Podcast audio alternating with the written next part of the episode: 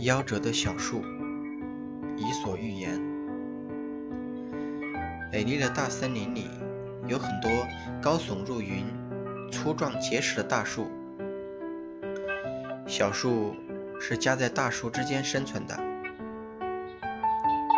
有一棵小树很不高兴，它成天埋怨那些大树遮住了阳光，挡住了微风。它还恨。大树抢走了原本属于它的营养。一天，森林里来了个伐木工人，小树叫住了伐木工人，向他哭诉自己的不幸。好心的伐木工人问小树：“你这么可怜，我能为你做点什么呢？”小树一听，立刻停住了哭泣，他指着周围的大树叫了起来。砍掉他们，就是他们阻止我长大。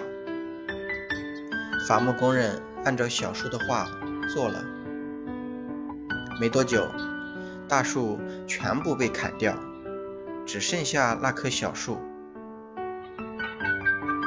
小树的心里别提多高兴了，他情不自禁地欢呼道：“再也没有什么可以阻止我长大了。”可是。小树欢呼的太早了，在所有大树都不见了之后，太阳出来了。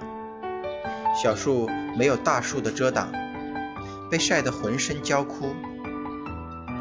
雨雪冰雹来袭了，小树没有大树的庇护，树枝被折断了。狂风肆虐的时候，小树终于。